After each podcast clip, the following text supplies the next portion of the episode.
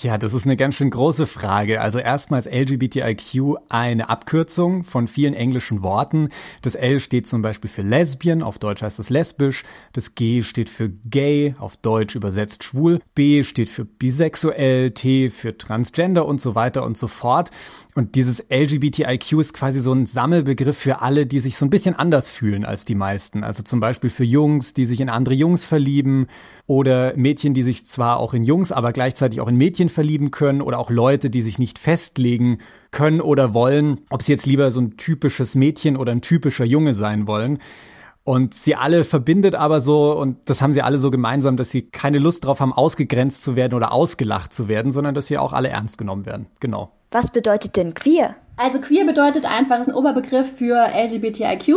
So, da so würden sich alle Menschen oder bezeichnen sich die meisten Menschen, die zu der Community dazugehören. Ja. Warum ist es wichtig, schon als Kind über LGBTIQ aufgeklärt zu werden? Also wir finden das wichtig, weil LGBTIQ-Leute oder queere Leute oft das Problem haben, dass sie sich ganz viel rechtfertigen müssen dafür, wer sie sind. Und wir finden, dass je mehr Leute Bescheid wissen, dass es halt einfach eine sehr vielfältige Welt gibt, dass Leute verschieden leben und dass es auch okay ist, dass es einfach dazu beiträgt, tolerant zu sein und mit anderen besser umzugehen, ähm, so dass sich keiner schlecht fühlen muss dafür, wie er lebt und in wen er sich verliebt und ja, wie er halt sich seine Zukunft vorstellt. Welchen Tipp habt ihr für Kinder, die sich über ihre Sexualität oder Identität noch unsicher sind? Macht euch auf jeden Fall keinen Druck. Also unsicher zu sein ist alles vollkommen in Ordnung, gar kein Problem.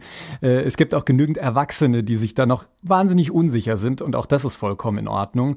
Ich glaube, das Wichtigste ist, sich Zeit zu nehmen und so in sich hineinzuhorchen, so auf die eigenen Gefühle zu hören, keine Gefühle zu unterdrücken und einfach sich auch zu informieren, weil ich glaube, und das ist einer der Gründe, warum wir das Buch geschrieben haben, stellt euch mal vor, euch werden als Süßigkeit immer nur Salzstangen angeboten und ihr denkt, die einzigen Süßigkeiten, die es gibt, sind Salzstangen. Und dann erfahrt ihr plötzlich, ah, da gibt's noch Schokolade und da gibt's noch Gummibärchen und alles mögliche. Also wenn du einfach weißt, ah, da gibt's viel, viel mehr, dann kannst du vielleicht selber dir auch raussuchen, ah, ich bin vielleicht ich habe vielleicht eher Lust auf Gummibärchen, das beschreibt mich irgendwie besser. Ihr habt über das Thema ja ein Buch geschrieben. Das Buch heißt Was ist eigentlich dieses LGBTIQ? Wie ist das Buch aufgebaut? Das Buch hat ganz viele verschiedene Kapitel. Also wir haben, glaube ich, insgesamt zehn Kapitel, Julian. Ja, zehn Kapitel. Da sind eben so Sachen dabei, wie dass wir erstmal erklären, was ist eigentlich, was bedeutet LGBTIQ, woher kommt eigentlich diese Bewegung, wie viele Leute gibt es so auf der Welt, die in der queeren Community sind. Dann haben wir auch ein Kapitel über Kleidung, wo Julian jetzt gerade draus vorgelesen hat zum Beispiel. Dann haben wir, habe ich ein Kapitel geschrieben zum Beispiel zu, mm, zu Sprache, also wie gendert man und warum kann das wichtig sein. Wir haben ein ganz wichtiges Kapitel über Kinderrechte geschrieben und über Mobbing. Ja, wir haben ein ganz, ganz buntes Buch ähm, geschrieben und man kann da auch einfach durchskippen. Also man muss da nicht von vorne ähm, bis hinten durchlesen, sondern ähm, man kann sich, glaube ich, raussuchen, wo man besonders interessiert ist und dann einfach da aufschlagen. Übrigens ist es ja ein Workbook. Das bedeutet, dass man da selber Sachen reinschreiben kann. Also sind freie Seiten zum Beispiel oder Sachen zum Ankreuzen, Sachen zum Reinmalen, wo man selber auch seine Gedanken reinschreiben kann. Es ist eigentlich ein bisschen so wie so eine Art Tagebuch und ähm, muss es dann auch niemandem zeigen. Wart ihr euch immer einig, wie ihr Dinge beschreibt und erklärt? nee. Auf keinen Fall. so ein Buch schreiben ist ganz schön anstrengend. Und äh, Linda und ich, wir haben uns zusammen ja so ein bisschen weggeschlossen. In die Berge sind wir gefahren und haben da das Buch geschrieben.